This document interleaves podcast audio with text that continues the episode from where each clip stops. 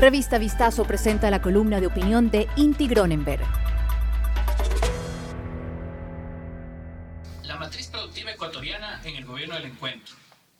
Quizás uno de los conceptos más utilizados por los políticos para generar simpatías en la gente es el del crecimiento económico. Cada gobierno con algún tipo de visión, hemos tenido algunos sin la más mínima idea, le han propuesto al país estrategias que al menos en la teoría le permitirían al Ecuador un desarrollo que a su vez se traduciría, entre otras cosas, en fuentes de empleo. Dentro de esta lógica, el gobierno del presidente Guillermo Lazo nos propone como el eje central del desarrollo a la atracción de inversión por 30 mil millones de dólares en sus cuatro años de mandato, los cuales estarían enfocados en 48 proyectos dentro de nueve áreas específicas, las que fueron presentadas en el evento Ecuador Abierto a los Negocios, que hace pocos días presentó su memoria de resultados. ¿Qué reflexiones nos deja el plan de crecimiento económico del gobierno del encuentro a tres meses de comenzar su segundo año? El modelo económico productivo del gobierno está en marcha, su enfoque es crear el entorno para recibir inversión en sectores estratégicos en los cuales el Estado propone una gestión delegada en al menos 48 proyectos hacia las empresas, bajo modelos de alianzas público-privadas,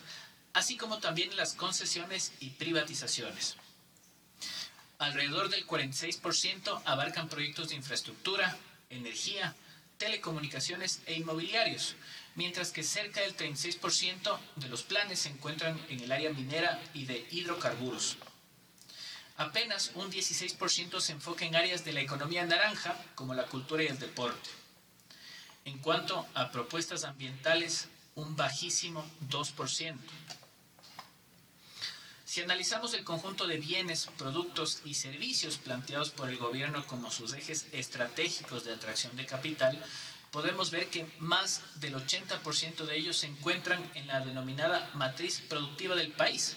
dentro de la cual existe la característica de la producción de bienes primarios con poca agregación de valor tecnológico en el producto final,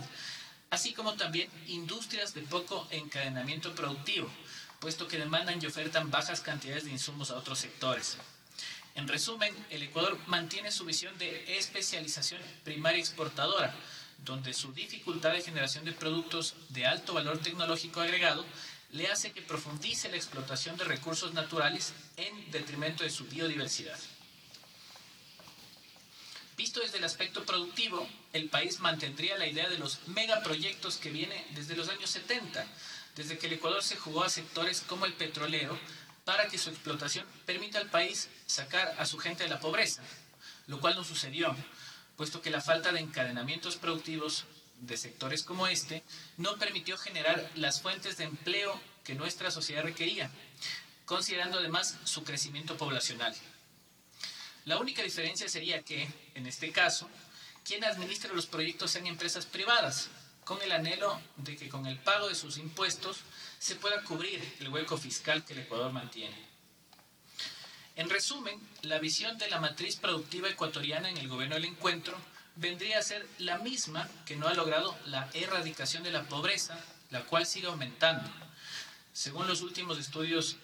del INEC, la tasa de pobreza multidimensional alcanzó en diciembre del 2021 un 39.2% a nivel nacional, con un 24.3% repartido en el área urbana y un 70.7% en el área rural. La visión del Ecuador impuesta por nuestros gobernantes aún se encuentra muy lejos de los modelos de desarrollo económico que han permitido a los países sacar a su gente de la pobreza. La inversión estratégica en sectores claves de la economía que le permitan la diversificación productiva mediante la inyección de capitales en áreas como la investigación y el desarrollo, la educación y la formación de capital humano así como también los mecanismos que vuelvan atractiva la inversión en el gran tejido productivo de las pequeñas empresas, logrando así un crecimiento más resiliente del Producto Interno Bruto, produciendo una riqueza más inclusiva y sostenible. Escucha todas las columnas de opinión de nuestros articulistas y otros podcasts de Revista Vistazo en nuestros canales de streaming.